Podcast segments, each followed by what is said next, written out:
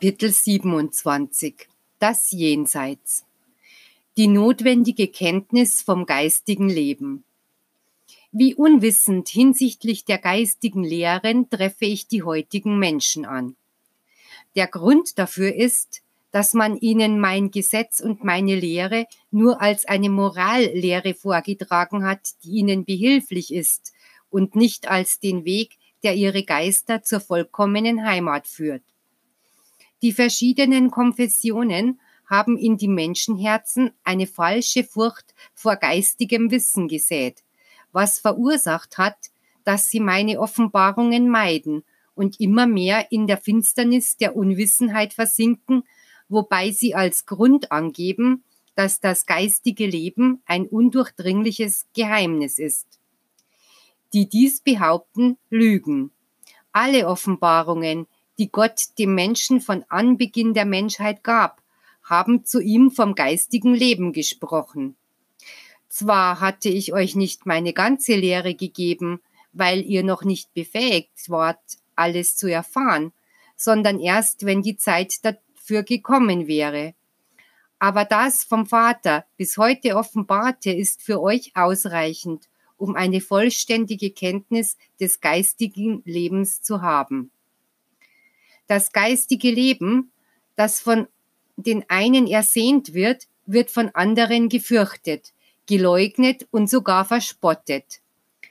Aber es erwartet euch alle unweigerlich. Es ist der Schoß, der alle aufnimmt, der Arm, der sich euch entgegenstreckt, das Vaterland des Geistes, ein unergründliches Geheimnis selbst für die Gelehrten aber in meine Geheimnisse kann man eindringen, wann immer der Schlüssel, den ihr benützt, um diese Pforte zu öffnen, jener der Liebe ist. Himmel und Hölle. Die Menschen haben sich die Hölle als einen Ort ewiger Qual vorgestellt, wohin ihrer Meinung nach all jene kommen, die gegen meine Gebote verstoßen haben. Und so wie sie für die schweren Vergehen diese Hölle schufen, so stellten sie sich für die geringeren Vergehen einen anderen Ort vor und ebenso einen weiteren für jene, welche weder Gutes noch Böses getan haben. Wer sagt, dass man sich im Jenseits weder freut noch leidet, spricht nicht die Wahrheit. Niemand ist ohne Leiden, noch bare jeder Freude. Die Leiden und Freuden werden immer gemischt sein, solange der Geist nicht den höchsten Frieden erreicht. Hört, meine Kinder, die Hölle ist in Inkarnierten und nicht mehr Inkarnierten, in Bewohnern dieser Welt und des geistigen Tales. Die Hölle ist das Sinnbild für die schweren Leiden, die furchtbaren Gewissensbisse, die Verzweiflung, den Schmerz und die Bitternis derer, die schwer gesündigt haben. Doch von diesen Folgen werden sie sich frei machen durch die Entwicklung ihrer Geister hin zur Liebe. Der Himmel dagegen, welcher das wahre Glück und den wahren Frieden symbolisiert, ist für jene, welche sich von den Leidenschaften der Welt abgewandt haben, um in Gemeinschaft mit Gott zu leben. Befragt euer Gewissen, dann werdet ihr wissen, ob ihr in der Hölle lebt, ob ihr eure Vergehen sühnt oder ob ihr vom Frieden des Himmels durchdrungen seid. Was die Menschen Himmel oder Hölle nennen, sind keine bestimmten Orte, es ist der Wesensinhalt eurer Werke, den euer Geist erntet, wenn er das geistige Tal erreicht. Jeder erlebt seine Hölle, bewohnt seine Welt der Sühne oder genießt die Seligkeit, welche die Erhebung und die Harmonie mit dem göttlichen Geiste schenkt. So wie der Mensch sich auf Erden eine Welt geistigen Friedens ähnlich dem Frieden meines Reiches schaffen kann, kann er durch seine Verderbtheit auch ein Dasein führen, das wie eine Hölle von Lastern, Schlechtigkeiten und Gewissensbissen ist. Auch im Jenseits kann der Geist Welten der Finsternis, der Verderbtheit, des Hasses und der Rache antreffen, je nach der Neigung des Geistes, seiner Verirrung und seiner Leidenschaften. Doch wahrlich, ich sage euch, sowohl der Himmel als auch die Hölle, von denen sich die Menschen nur mittels irdischer Formen und Bilder eine Vorstellung machen, sind nichts anderes als verschiedene Entwicklungsstadien des Geistes.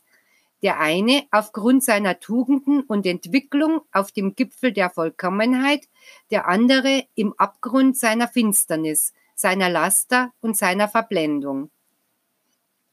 Für den gerechten Geist ist der Ort, an dem er sich befindet, gleichgültig, denn überall wird er den Frieden und den Himmel des Schöpfers in sich tragen. Der unreine und verwirrte Geist hingegen kann sich in der besten der Welten befinden und er wird im Innern unaufhörlich die Hölle seiner Gewissensbisse fühlen, die in ihm brennen werden, bis diese ihn geläutert haben. Glaubt ihr, dass ich, euer Vater, Orte geschaff, geschaffen habe, die eigens dazu bestimmt sind, euch zu strafen und mich so auf ewig für eure Beleidigungen zu rächen?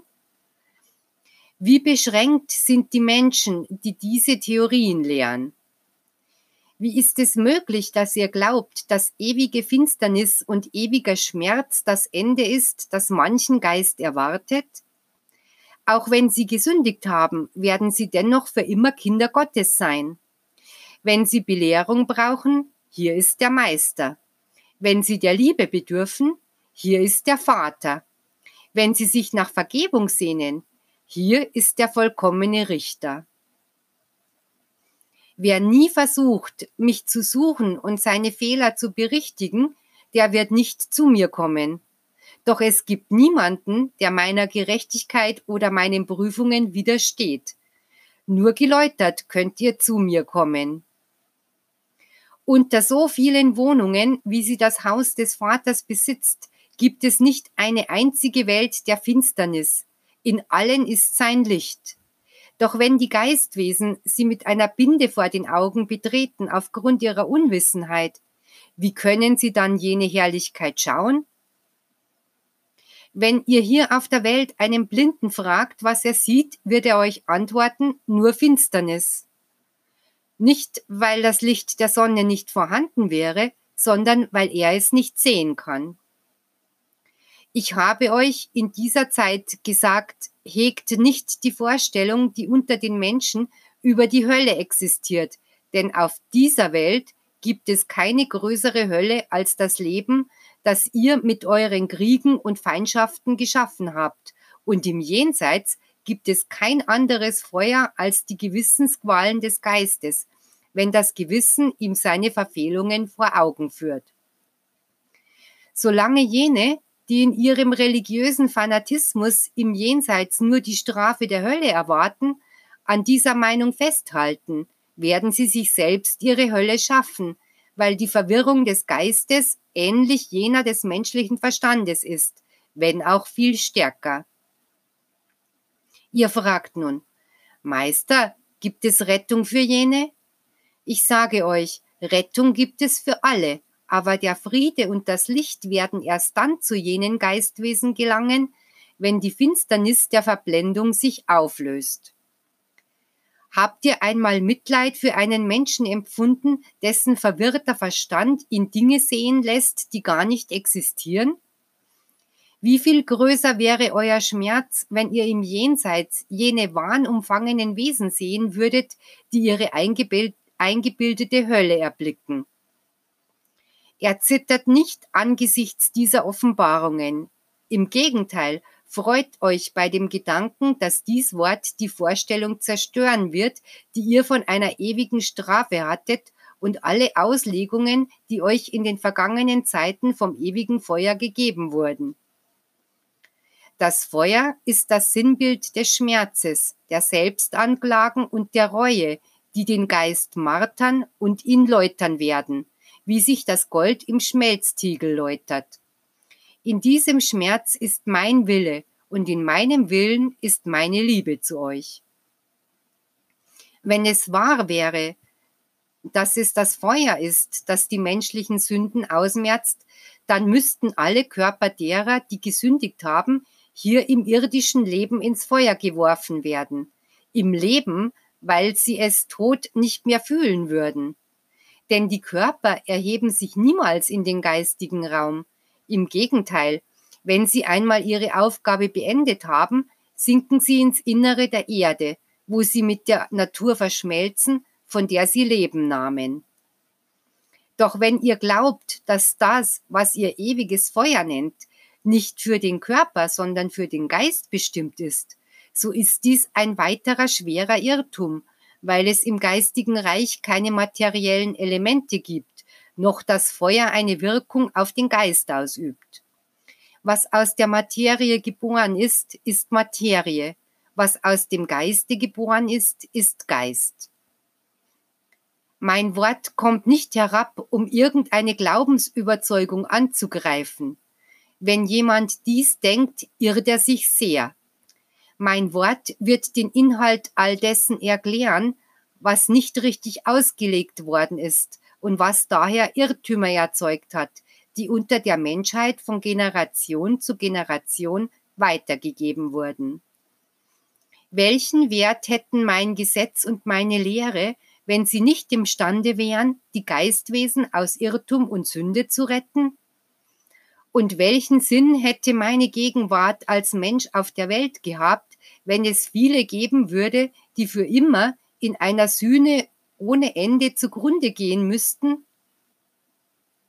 Manche fühlen sich bewogen, gute Werke zu tun, weil sie fürchten, dass der Tod sie überrascht und sie dann keine Verdienste haben, die sie ihrem Herrn darbringen können.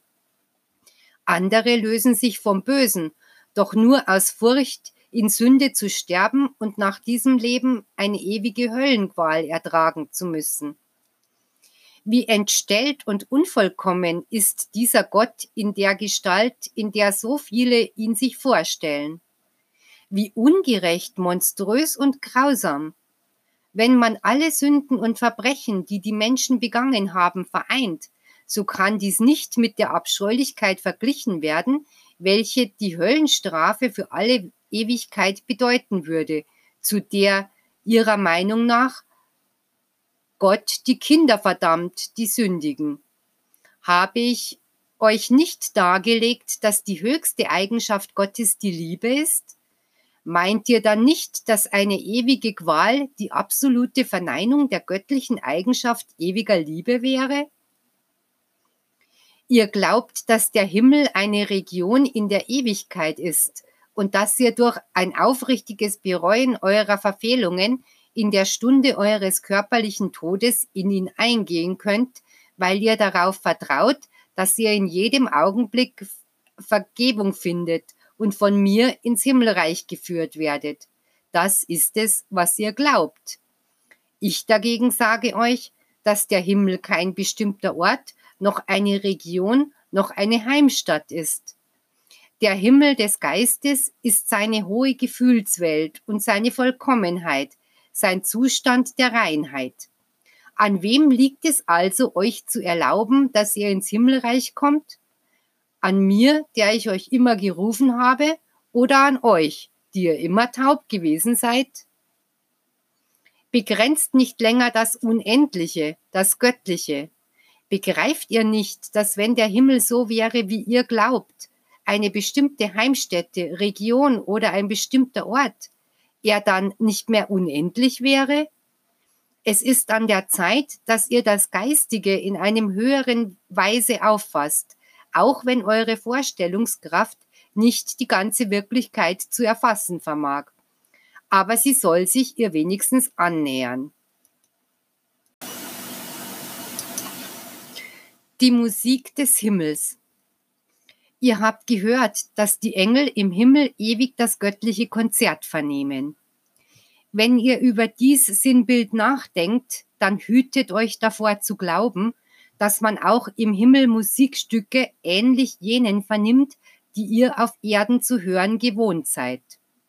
Wer so denkt, ist einem völligen Irrtum des Materialismus erlegen.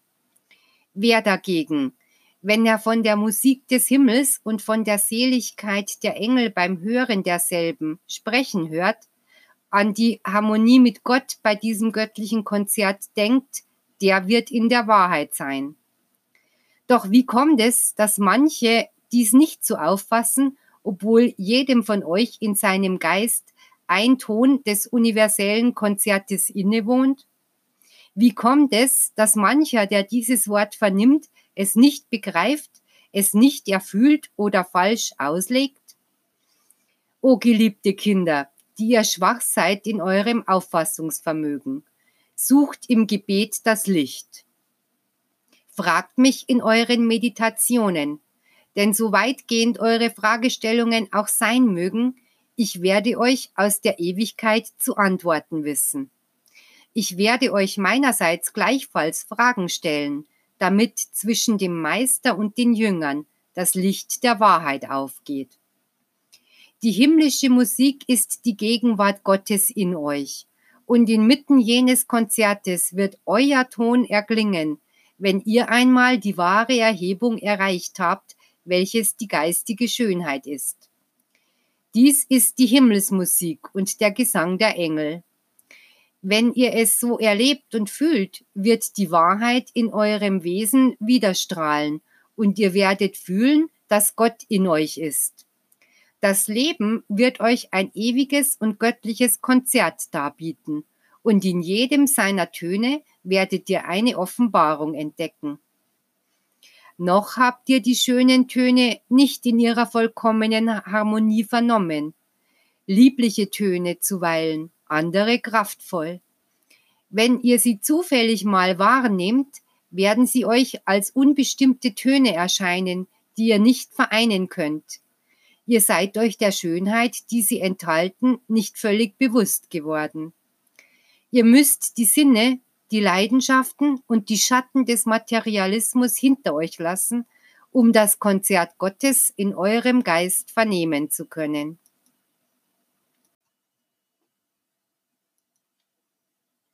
In meines Vaters Haus sind viele Wohnungen. Mein Werk wächst immer mehr, bis sich schließlich alle Geistwesen in Erfüllung meines Gesetzes vereinen und diese irdische Heimstatt zu einer Welt der Vollkommenheit wird. Die sie zu jener Zeit bewohnen, werden meine Liebe in allem Geschaffenen fühlen und sich zubereiten, um in einer besseren Welt zu leben. Diese Erde wird für euren Geist nur vorübergehend sein. Er wird im Verlangen nach Vervollkommnung zu anderen Regionen, anderen Ebenen des Jenseits aufbrechen. Erinnert euch, dass ich euch sagte, im Hause meines Vaters gibt es viele Wohnungen. Und in dieser Zeit größerer Entwicklung, in der ihr meine Unterweisungen besser versteht, will ich euch sagen, im Hause des Vaters gibt es eine unendliche Zahl von Wohnungen. Meint also nicht, dass ihr beim Scheiden von dieser Welt bereits die größte geistige Höhe erreicht habt. Nein, Jünger, wenn euer Aufenthalt auf diesem Planeten endet, werde ich euch zu neuen Heimstätten führen. Und so werde, werde ich euch immer da auf der unendlichen Stufenleiter eurer Vervollkommnung leiten.